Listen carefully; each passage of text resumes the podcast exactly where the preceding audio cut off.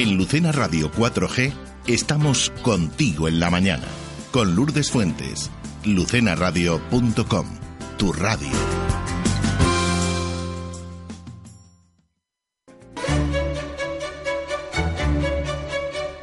A ver si ahora es la tercera, va la vencida y tenemos oportunidad de, de escuchar a Vicky. Vicky, ¿qué tal? Buenos días. Muy buenos días. Ahora Pues ha ya sí, ¿no? Bueno, habrán sido las meigas, que lo llaman en, en Galicia, que en la noche de San Juan siempre suelen hacer acto de, de aparición. Te preguntaba, ¿te has mojado los pies en la orilla del mar o has saltado una hoguera esta noche? Pues he estado al lado de las hogueras y no me he mojado. No te has ha mojado, sido una vergüenza. Bueno, no pasa nada. me he mojado, pero he estado al lado de la.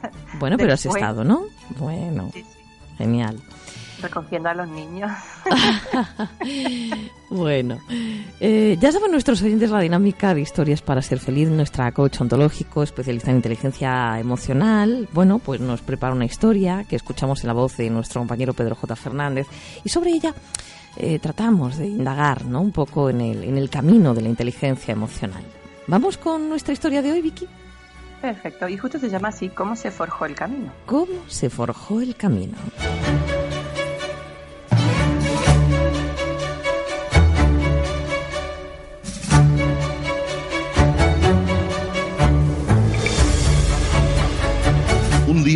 Un ternero necesitaba cruzar un bosque virgen para volver a las tierras donde pastaba. El ternero, vamos a decirlo, no es un animal racional. Por eso, transitó por donde se le fue ocurriendo y así forjó un tortuoso camino lleno de curvas, subiendo y bajando colinas. Al día siguiente, un perro vino y al vislumbrar el claro en el bosque virgen, usó ese mismo camino para cruzar el bosque. Luego fue el turno de una oveja, la líder de un rebaño, que al encontrar también ese rastro, esa abertura en el bosque virgen, llevó a sus compañeras a través de ella. Más tarde fueron los hombres quienes comenzaron a usar ese camino. Entraron al bosque por donde habían entrado el ternero, giraron a la derecha y a la izquierda por donde también había pasado el perro, subieron y bajaron colinas sorteando obstáculos que el rebaño de ovejas también habían sorteado. Los hombres se quejaron y maldijeron durante todo el camino, y con toda razón, pero no hicieron nada para crear una alternativa diferente. ¿Quién tomó tus decisiones? ¿Quién forjó el camino que tú estás hoy siguiendo? Esa es la pregunta para reflexionar sobre el cuento de hoy lunes.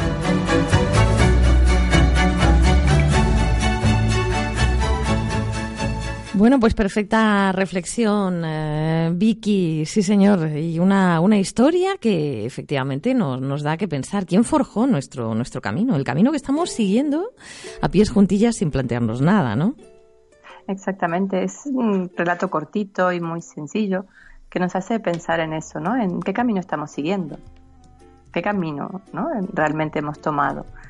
Muchas veces, si uno no está feliz en el camino en el que está, tendría que plantearse eso, ¿no? En vez de quejarse del camino, en vez de protestar, en vez de mm, culpar a- al universo porque las cosas no le vayan bien, ¿no? Decir, bueno, ¿quién forjó este camino? ¿Quién me puso a mí en este camino? ¿Por qué decidí elegirlo? Y a veces eh, esa pregunta nos lleva a decir, bueno, eh, quiero cambiar de camino, quiero hacer uno nuevo. Porque este, en este en el que voy no, no me gusta, no es realmente algo en lo que yo sea feliz. Nada nos lo Ahora- impide realmente.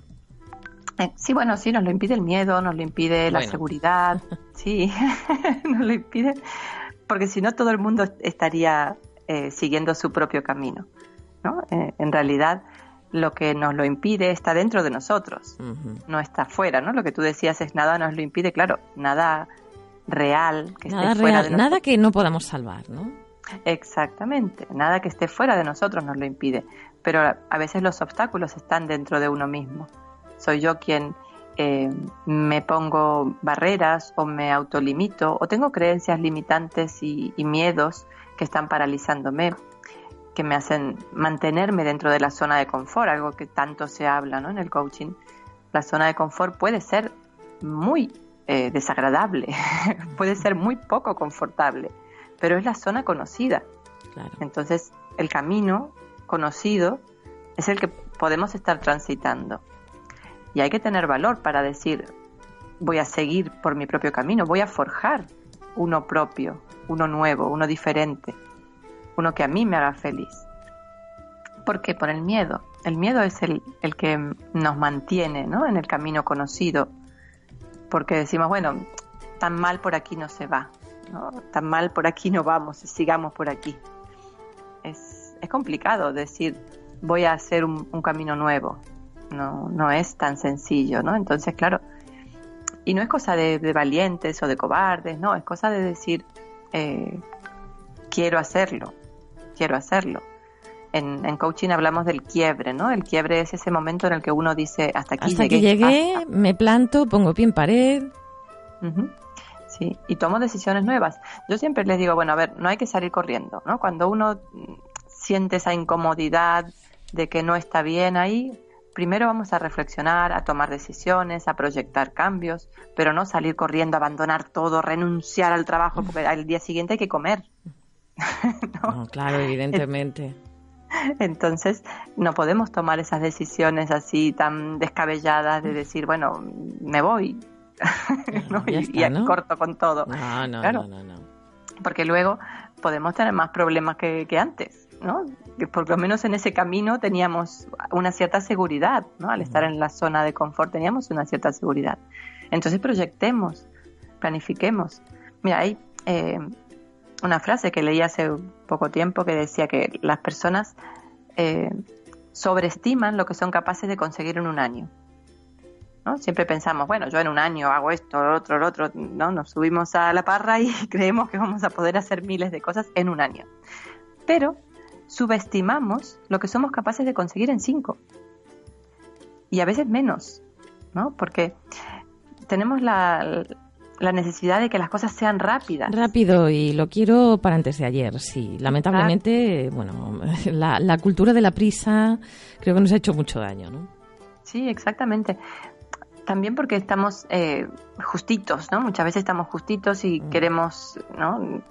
Conseguirlo ya porque si no no llegamos a fin de mes también a veces, ¿no? Entonces, cuando uno tiene una seguridad de que más o menos ese, esa zona la tiene cubierta, digamos, la parte económica la tiene cubierta, puede asumir el reto de seguir caminando hacia una meta. Yo recuerdo que decidí en el 2009 que quería trabajar en, online y no dedicarme al coaching online y pude dejar de trabajar en el 2013, que fueron cuatro años. Que no es que las decisiones las tomamos y rápidamente o, por arte de magia sí, sí, empiezan a surtir efecto. No, no, claro, evidentemente ya hemos dicho, ¿no? Que, creemos en, el esfuerzo y en la constancia por encima de todo, ¿no? O sea, que las cosas no son el aprendizaje, claro. No es un, venga, ya mm, por arte de vivir que todo comienza ya a fluir. No, hombre. Claro, y por eso mucha gente eh, se rinde antes, ¿no? Porque no ve resultados rápidos. Tenemos la cultura de, la recompensa inmediata y, a la larga eh, lo que sí da resultados es la perseverancia, el mantenerse firme, el mantenerse fiel a esa, ¿no? a esa meta que nos hemos marcado. Porque si no, nuestra mente continuamente está ideando proyectos y, sueños. Y entonces, claro, iríamos como una veleta. si el viento sopla para un lado, vamos hacia un lado. Y si sopla para el otro, pues vamos para el otro. Y, y así es muy difícil conseguir eh, un camino constante ¿no? y, que vaya creciendo. Es confiar en nosotros, proyectar el trabajo ¿no? o la meta, proyectar los pasos que vamos a dar en, en, un año, en dos años, en tres, en cinco, en cinco años vista. Porque eso también es lo que hace que nos motivemos más. La motivación hay que recordar que es como la ducha. La motivación es igual que la ducha. Hay que ducharse todos los días. Bueno, motivarse también hay que motivarse hay que hacerlo todos los días, claro que sí. Y tiene que venir de uno mismo. Porque no va a venir nadie a, a casa a decirnos, venga, que tú puedes, vamos. no, no, por lo general no por lo general la gente eh, nos va a decir, uy, qué mal lo veo, ¿no? La gente suele ser muy ceniza en esas cosas. Sí, la verdad es que eh, lejos de, animarnos, al contrario, ¿no? Parece como que nos quitan las ganas. Claro, pero porque también tienen miedo, porque también nos quieren proteger. Muchas veces la persona que, que, nos dice, no, por ahí no vayas, que, que ahí no hay camino, ¿no? Tú ve por el camino de siempre, que aquí no hay camino, ¿no? Esa persona también tiene miedo y nos quiere, y lo que quiere es que no nos golpeemos. Lo que ocurre es que cada uno tiene que darse sus propios golpes a veces para aprender. No hay más remedio. No hay más es, que, es que ahí es donde uno aprende. Claro. ¿no? Ahí es donde uno crece. Crecemos cuando aprendemos mucho o cuando nos golpeamos. Hay dos maneras de, crecer y de aprender. Entonces, eh, o leer muchísimo y trabajar, estudiar muchísimo, o empezar. Empezar y hacerlo y golpearse y aprender y caerse y levantarse y seguir, ¿no? Continuamente enfocado en eso tenemos. No seguir el camino del ternero, que el ternero tiene poca inteligencia. Ya lo creo. bueno. El ternero solamente buscaba el pastito verde, el que estuviera tiernito, y, para usted de contar, esa era su motivación, pero no la de, bueno, pues todos los que acabaron forjando el camino y que pasaron por él. Vicky, ha sido un placer, como siempre, el tenerte con nosotros. Eh, para esta semana, eh, ¿en qué podríamos trabajar relacionado precisamente con, la forja de nuestro propio camino? ¿Qué, se te ocurre? Bueno, precisamente eso, ¿no? En preguntarnos eh, si estamos en el camino que nosotros nos gustaría elegir, nos gustaría seguir si cerramos los ojos y si pudiéramos elegir cualquier camino, si estamos en el que elegiríamos, ¿no? con la mano en el corazón, o estamos en uno que nos da seguridad o un sueldo a fin de mes. Y no salir corriendo, no salir corriendo. Tener en cuenta que se pueden tomar decisiones, que podemos proyectar, que podemos decir, bueno, de aquí a cinco años quiero estar en otro lado. Y asumir que, es posible, que, que lo podemos lograr. Muy bien. Pues Vicky Morandeira, coach ontológico, especialista en inteligencia emocional. Como siempre, es un placer tenerte con nosotros. Un abrazo muy, muy, muy, muy grande, ¿vale? Muchas gracias, un placer siempre es mío. Besitos. Besitos.